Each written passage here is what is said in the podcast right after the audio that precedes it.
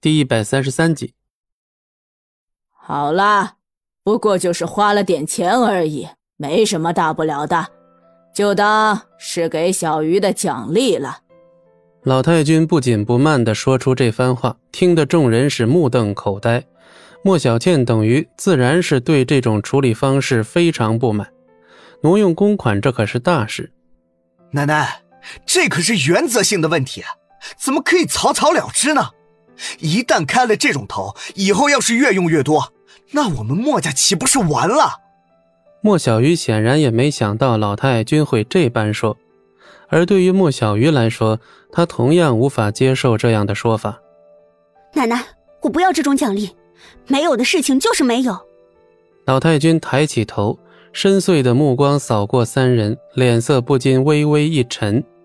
怎么，现在我说话已经不管用了是吧？姐弟三人不约而同的心中一凛，立刻闭上嘴，不敢再继续说下去。现在的头等大事，难道是纠结于这点钱吗？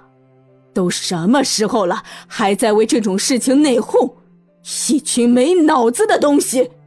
老太君的火气突然就上来了。重重的拍着桌子骂道：“三人不敢言语，只是眼中却都有或多或少的不甘之色。”一旁的戚不义摸了摸下巴，看来他似乎是小瞧了这位老太君呢。小鱼，计划书做的怎么样了？还没有做完，不过奶奶您放心，我保证会按时完成的。嗯，不过你要注意休息。你的脸色这么难看，这几天没少熬吧？没关系的，奶奶。如果能为家里争取到一次机会，累一点也是应该的。莫小军与莫小倩二人眼中不约而同的浮现出一抹鄙夷之色来。嗯，奶奶对你有信心。好了，散了吧。可是奶奶……好了好了。我心里有数，眼下最重要的是企划书，其他的事情啊，等之后再说吧。莫小鱼纵然心有不甘，却还是点了点头。等到众人全都离开后，莫雪英这才小心翼翼的低声说：“老太君，这件事就这么算了？现在还不是时候。”接下来的几天，莫小鱼几乎每天都在超负荷的工作，终于是赶在期限之前将最终方案敲定。这一天，所有墨家人全部到场，就连七号都跟着一起来了。莫小鱼，这可是事关墨家未来的大事，你要是敢搞砸了，我可饶不了你。莫小鱼没有理会莫小军的刁难，他对自己的努力成果自然是有信心。走吧，别让庄老板久等了。也就在这时，几辆黑色轿车驶来，一看牌照，众人脸色都是一变。这是王家的车。不出乎戚不义预料的是，从车上下来的人居然不见了那位王辉，而是一位亭亭玉立的少女。王雨柔。莫小军不由得惊呼了一声，双眼直勾勾地盯着那位少女。与此同时，王雨柔也看到了莫家人，而且居然在那位管家的陪同下主动走了过来。这下可把莫小军给激动坏了，连忙整理着装跟发型，生怕自己的外形有哪一丁点的不完美。至于七号，虽然两眼也在放光，可碍于莫小倩就在身旁，也没办法表现得太过积极。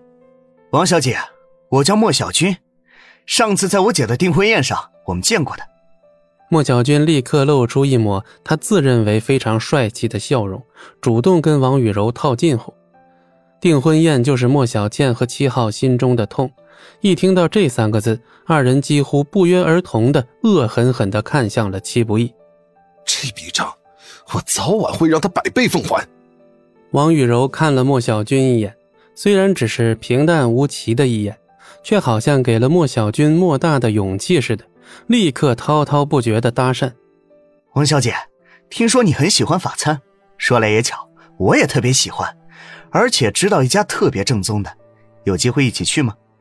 老太君和秦淑兰见状，脸上都浮现了一抹笑容。要是莫小军能把王雨柔追到手，那对莫家来说可是天大的好事然而王雨柔却忽然皱了皱眉，露出一丝厌恶之色，就像对待空气一样，无视了热情的莫小军，径直走到了戚不义的面前。喂，你这坏蛋很过分啊，连个电话都不舍得打给我，我很生气啊！王雨柔眨着那双动人的水眸。眉目含笑的打量着戚不义，看到这一幕，莫小军那张英俊的脸顿时变得扭曲狰狞了起来。本集播讲完毕，感谢您的收听，我们精彩继续。